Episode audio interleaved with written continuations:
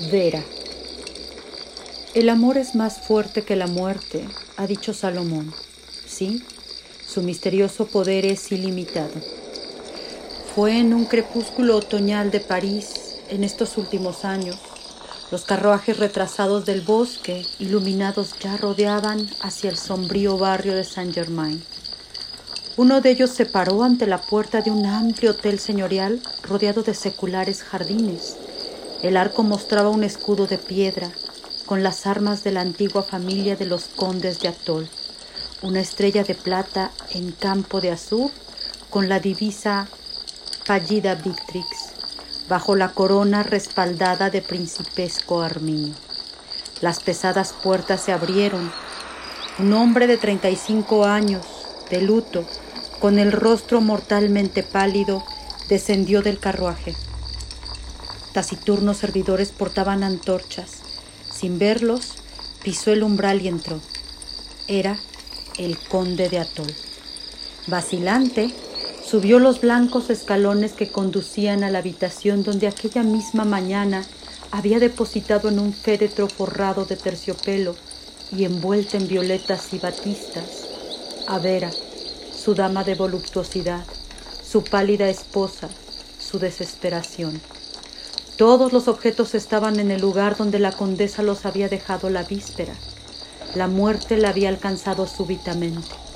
La noche última su bien amada se había desvanecido en goces tan profundos, se había perdido en tan exquisitos vínculos que su corazón, roto de delicias, había desfallecido. Sus labios se habían mojado bruscamente de púrpura mortal. Apenas había tenido tiempo de dar a su esposo un beso de despedida, sonriendo, sin una palabra.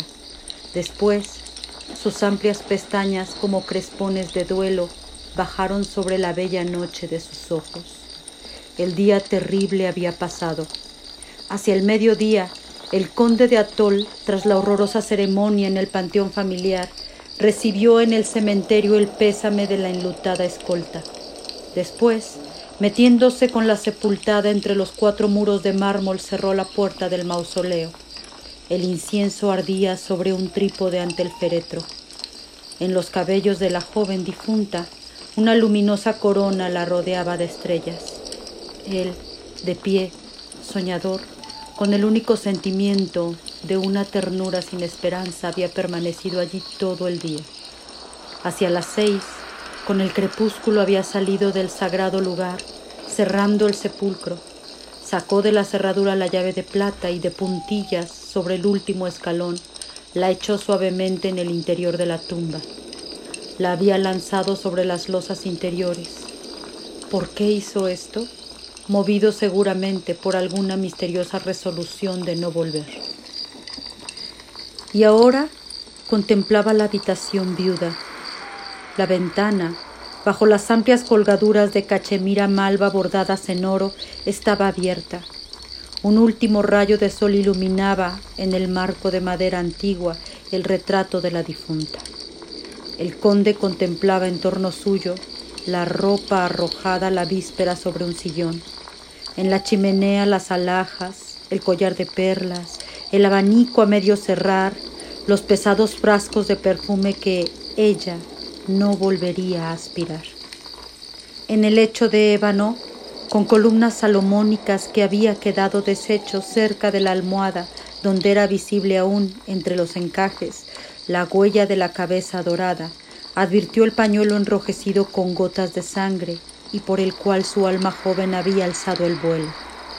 El piano abierto, sugiriendo una melodía inacabada, las flores indias por ella recogidas y que se marchitaban en viejos vasos de Sajonia, y al pie del lecho, sobre una piel negra, las pequeñas chinelas de terciopelo oriental en las cuales bordada en perlas brillaba la risueña divisa de Vera.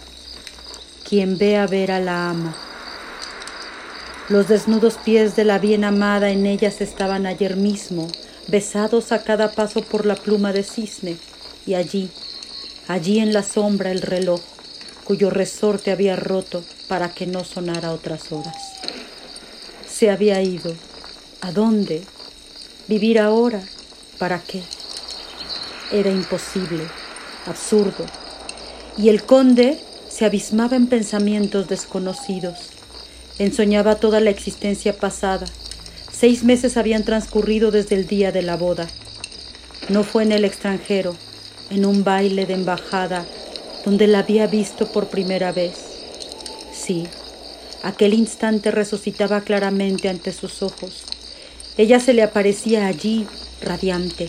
Aquella noche se habían encontrado sus miradas, se habían reconocido íntimamente como de naturaleza semejante, como hechos para amarse eternamente. Las conversaciones falaces, las sonrisas que observan, las insinuaciones, todas las dificultades que el mundo suscita para retardar la inevitable felicidad de aquellos que se pertenecen, todo se había desvanecido ante la tranquila certidumbre que tuvieron el uno del otro en el preciso instante de verse.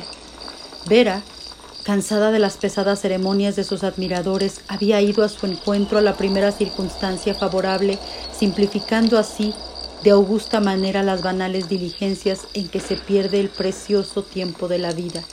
A las primeras palabras, las vanas apreciaciones de los indiferentes les parecían como un velo de pájaros nocturnos centrado en las tinieblas.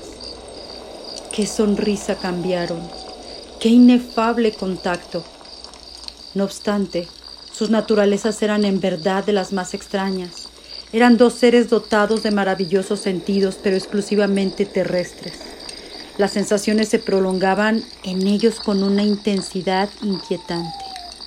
Se olvidaban de sí mismos a fuerza de sentirlas. Por contra, ciertas ideas, la del alma, por ejemplo, las ideas del infinito y de Dios mismo estaban como veladas a sus entendimientos.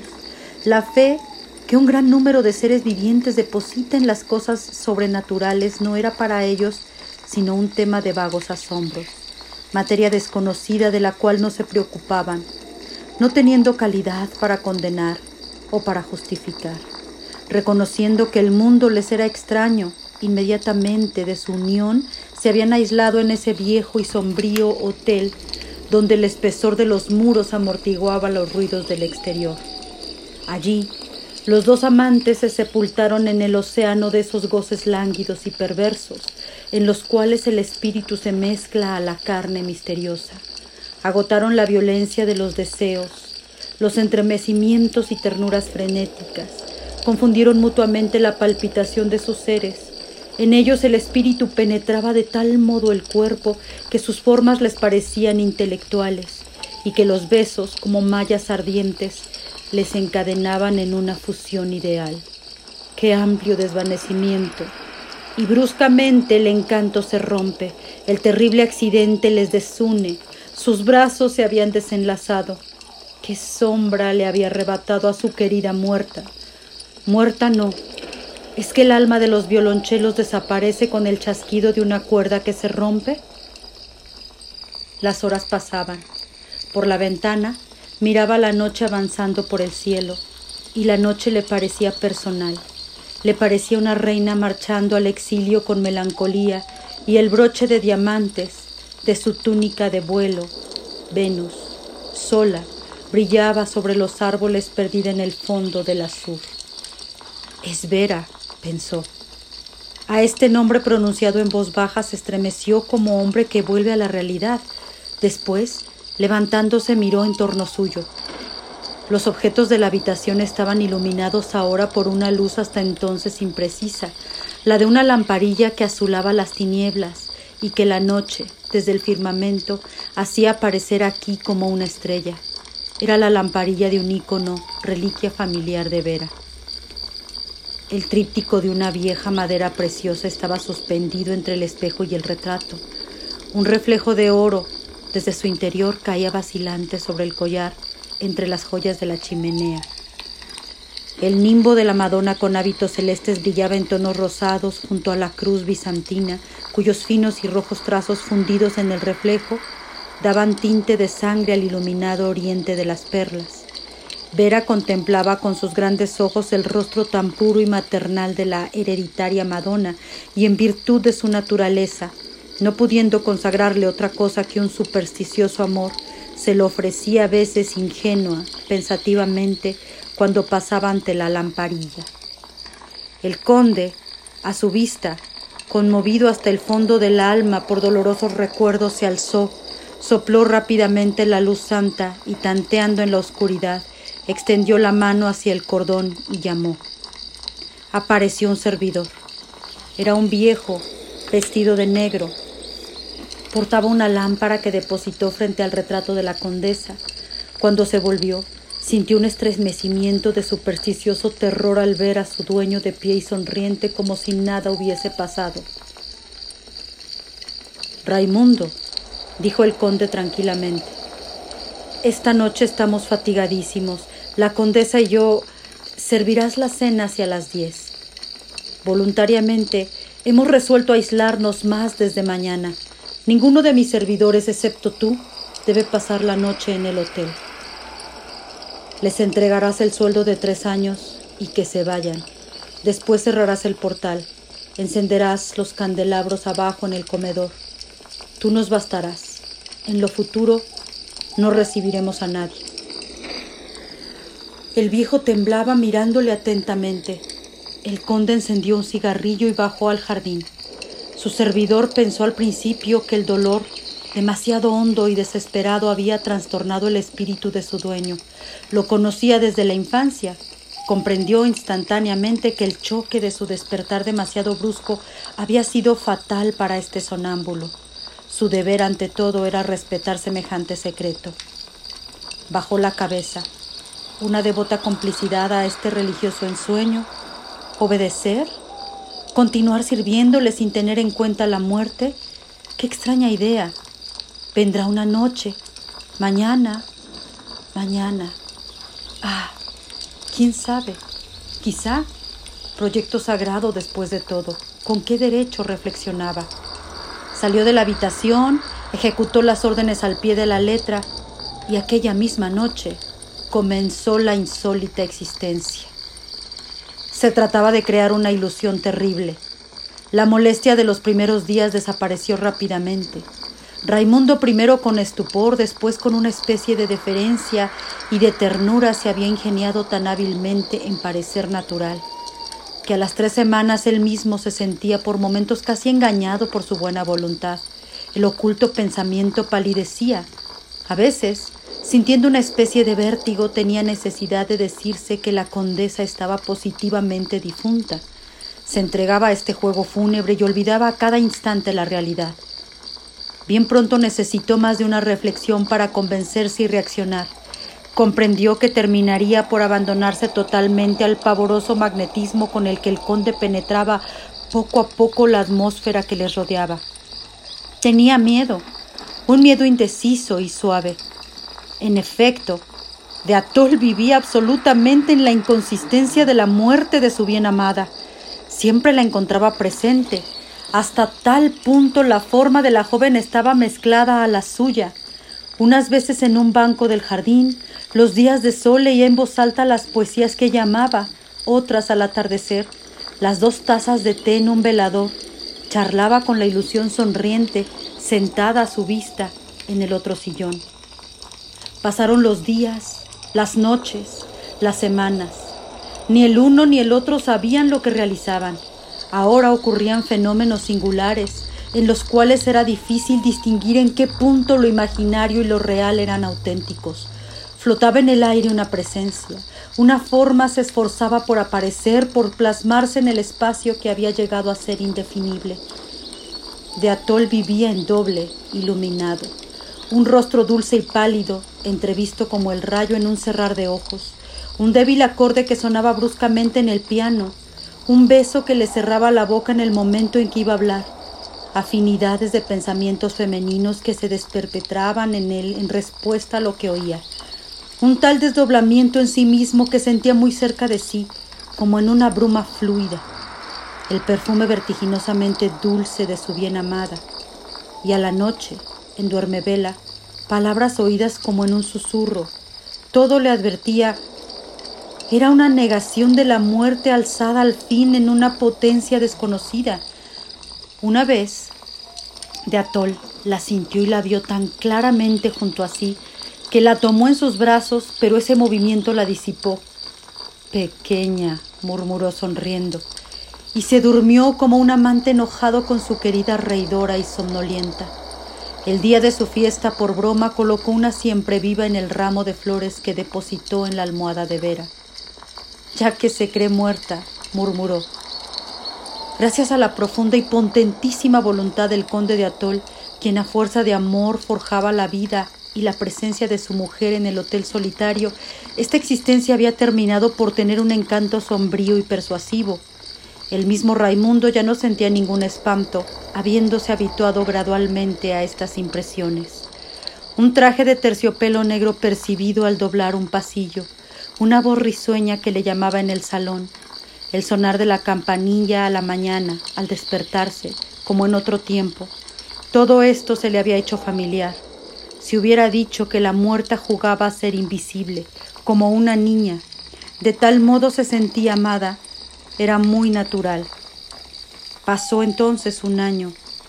La tarde del aniversario, el conde, sentado cerca del fuego en la habitación de Vera, acababa de leerle un cuento florentino, Calímaco. Cerró el libro y después, echando el té, Dushka, dijo, ¿Te acuerdas del Valle de las Rosas, de la ribera del Lan, del Castillo de las Cuatro Torres? ¿No es verdad que te lo ha recordado esta historia? Se levantó y en el espejo a su lado se vio más pálido que de costumbre. Tomó un brazalete de perlas y las miró atentamente. No las había quitado Vera de su brazo ahora mismo, antes de desvestirse. Las perlas todavía estaban tibias y su oriente más suavizado como por el calor de su carne, y el ópalo de ese collar siberiano que amaba el bello seno de Vera hasta palidecer morbosamente en su engaste de oro, cuando la joven olvidaba ponerlo durante algún tiempo. La condesa amaba por eso a esta piedra fiel. Esta tarde el ópalo brillaba como si acabara de ser quitado y como si el exquisito magnetismo de la hermosa muerta le penetrara todavía. Dejando el collar y la piedra preciosa, el conde tocó por azar el pañuelo de batista, cuyas gotas de sangre estaban húmedas y rojas como claveles sobre nieve. Allí, en el piano, ¿quién había vuelto la página final de la melodía de antaño? Si hasta la lamparilla sacra se había vuelto a encender en el relicario, si su llama dorada iluminaba místicamente el rostro con los ojos cerrados de la Madonna, y esas flores orientales que se desmayaban en los viejos vasos de Sajonia ¿Qué mano acababa de colocarlos?